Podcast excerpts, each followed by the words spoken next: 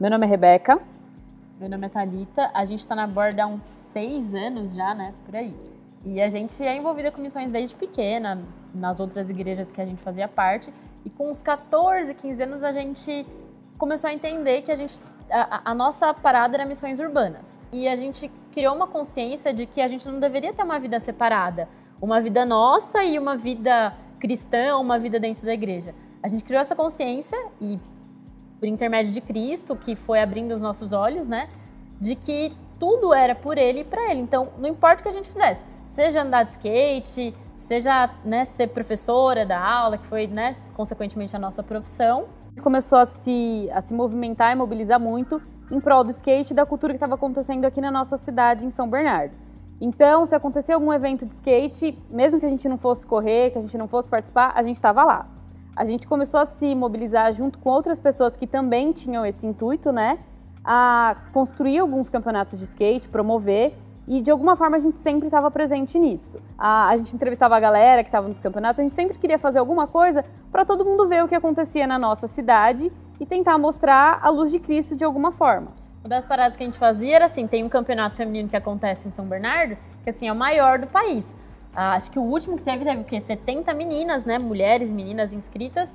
E a gente fazia tipo, uma coisa que não é muito comum, a gente fazia uma arquibancada ali de torcida, né? Sim. Então a gente levava cartazes, cartazes escritos assim, é, Deus ama as skatistas. As meninas pegavam, meninas que, sei lá, não tinha nada a ver com o evangelho, com, com igreja nem nada. E tirava foto, e repostava.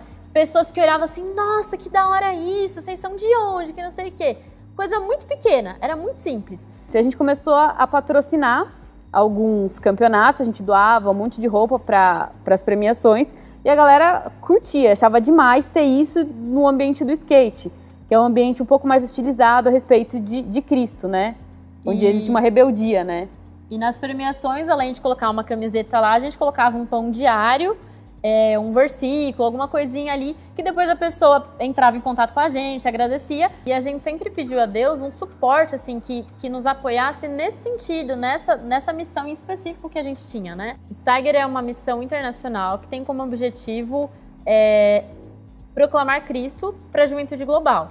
E assim, é alcançar pessoas que jamais entrariam dentro de uma igreja. Criamos um projeto aqui em São Bernardo para interagir com a cultura do, com a comunidade do skate e com essa cultura hip hop que acontece aqui. Então a gente tem feito algumas reuniões com uma galera que é dessa cultura, que é daqui, para a gente conversar sobre os problemas que a gente enfrenta nessa pandemia, a solidão, a depressão e colocar, inserir Cristo através dessas conversas, dessa comunicação. No meio dessa caminhada toda, da nossa, da nossa jornada da vida, a gente pensou muitas vezes em parar e achar que talvez a gente estava meio perdida, né? Ou achar que a gente estava fazendo isso Pra que que eu tô fazendo isso, né? Ou Só talvez, eu e ela. Ou talvez não se encaixar dentro de daquele evangelismo muito quadradinho ou daquela missão que a gente sempre viu muito tradicional.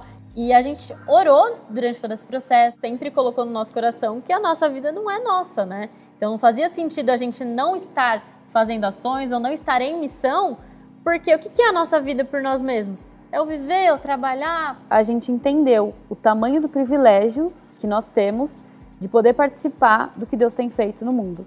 A gente entendeu, de fato, a gente entende quem Cristo é nas nossas vidas, a transformação diária que Ele faz em nós e, e isso nos deu essa motivação, né? Porque como que as pessoas que nunca vão, que nunca entrariam numa igreja vão conhecer a palavra de Deus, vão, vão ter é, é, conhecer o Espírito Santo de Deus, vão ter acesso à palavra se a gente não for? E que a gente não quer ficar de fora do projeto que Deus tem para esse mundo, né? A gente quer ser participante ativo disso.